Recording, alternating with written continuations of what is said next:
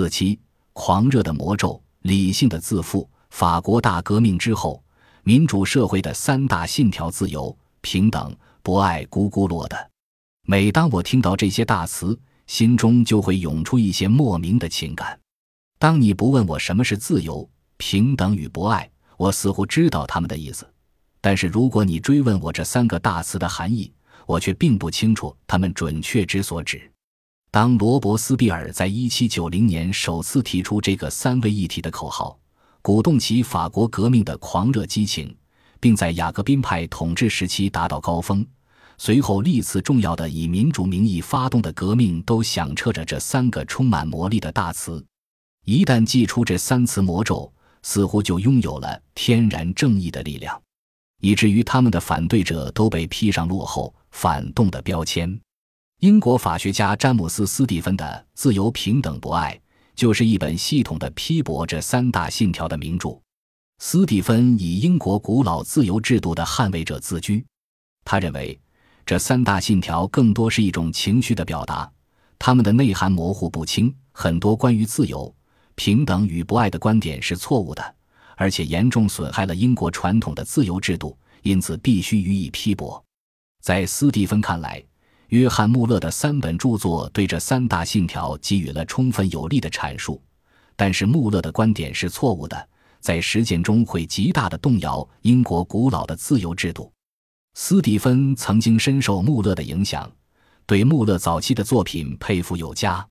当1859年穆勒《论自由》一书面世，斯蒂芬亦是十分欣赏，但随着斯蒂芬法律职业生涯的开展。他慢慢的扬弃了穆勒的学说。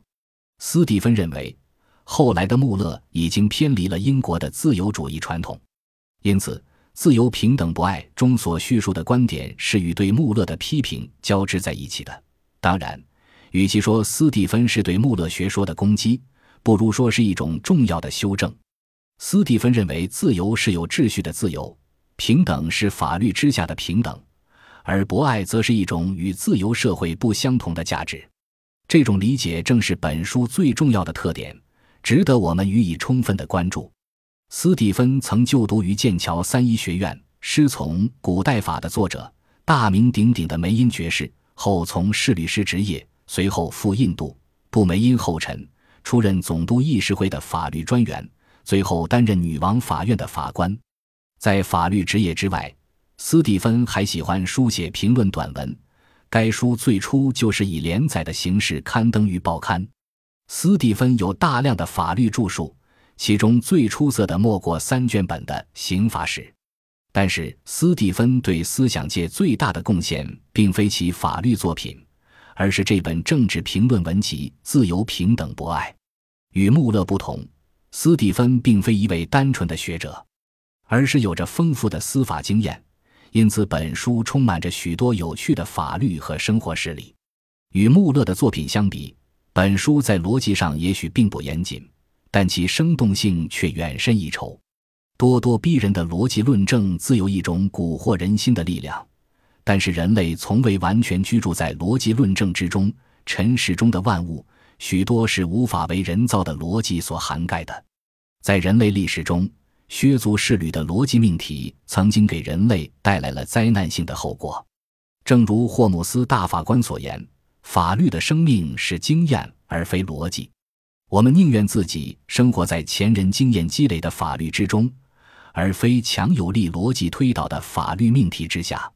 今天，在中国刑法学界，亦有许多宏大的逻辑命题、人造的超级词汇，营造了一种人为的学说对立。诸如行为无价值与结果无价值的战队，社科法学和教义法学的比拼，主观主义和客观主义的文斗。斯蒂芬的自由、平等、博爱对民主社会三个大词的批驳，也许可以让我们警惕模糊性的词汇所带来的狂热，走出理性的自负。